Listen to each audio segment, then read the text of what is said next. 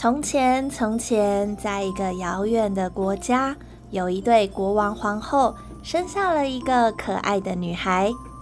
因为这个是他们第一个诞生的孩子，所以全国上下的人民都非常期待、兴奋。国王更是高兴，决定举行一场盛大的庆祝飨宴，邀请他的亲戚。朋友，还有王国里的仙女们，大家一起来为他们的女儿送上美好的祝福。宴会当天，仙女们都打扮得十分漂亮，带着他们的祝福前来参加。第一个仙女挥舞着她的魔法棒，祝福公主未来可以拥有美丽的外表。第二个仙女挥舞着她的魔法棒。祝福公主在未来可以拥有善良的美德。正当第三个仙女准备要施展魔法献上祝福的时候，城堡的大门突然被打开了。所有的人往门口一看，都立刻吓得不敢说话。原来，突然出现站在门口的，就是王国里最令人闻风丧胆的黑女巫。黑女巫因为没有被邀请而感到非常的愤怒，因此她决定要对公主献上她最恶毒的咒语。她大声的说道：“国王的女儿将会在十五岁的时候被纺锤的针给刺伤，最后死去。”说完以后，黑女巫便立刻的离开，只留下了在场所有错愕害怕的人民，还有伤心欲绝的国王和皇后。还好，最后还有一位仙女还没献上她的祝福。仙女挥舞着魔法棒说：“大家请放心，被纺锤的针刺伤之后，公主并不会死掉，而是会陷入沉睡一百年。”听完以后，大家都放心不少。而隔天，国王也下令将全国的纺车还有纺锤的用具全部都收集起来，并且烧毁掉，避免女儿遭到那样的不幸。日子一天一天的过去，公主就如同仙女们的祝福一样，长得美丽温柔，举止优雅，而且人见人爱。而大家也早已淡忘了黑女巫的诅咒。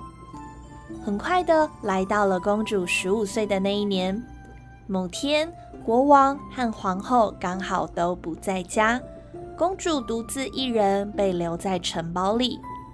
她像是探险一样，到处走来走去，看遍了城堡上上下下所有的房间，最后。她来到了一扇看起来非常古老的门前，公主轻轻推开门，发现里头有一座很狭窄的楼梯，一路通往城堡最顶端的阁楼。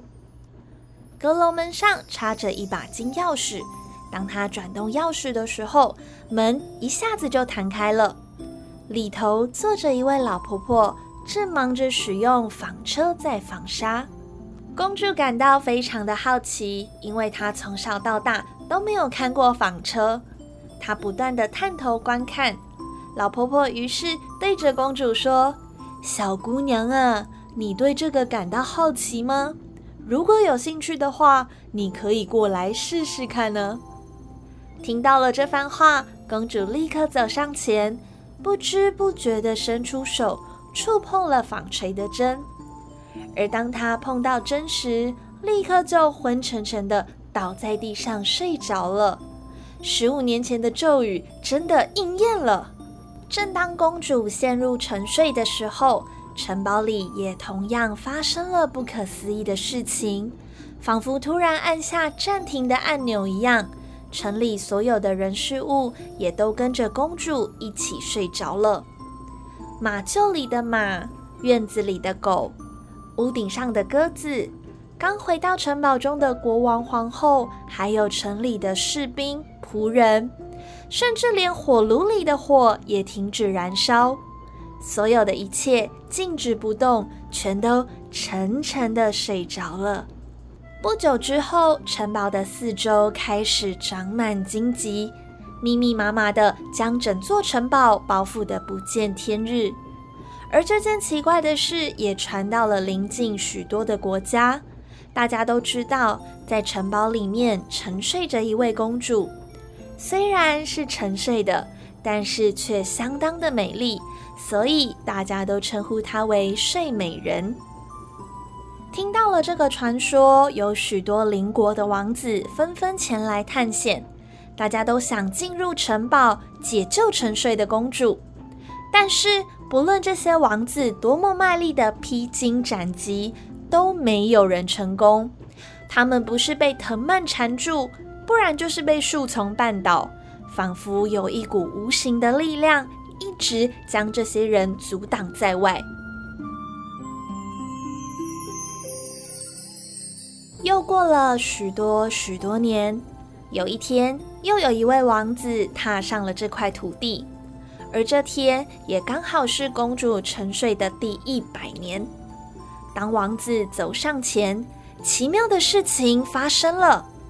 包围在城堡四周的荆棘，就好像邀请王子一样，慢慢的自动张开了。王子鼓起勇气，继续的往里头走。里面一切都好安静。终于，他来到了古老的阁楼。推开门，王子见到了沉睡的睡美人。公主睡得香甜，美丽动人的模样看起来一点都不像沉睡了一百年。王子瞪大了眼睛，看得出神，忍不住弯下身子亲了公主一下。这一吻让公主醒了过来。她张开水汪汪的双眼，深情看着王子。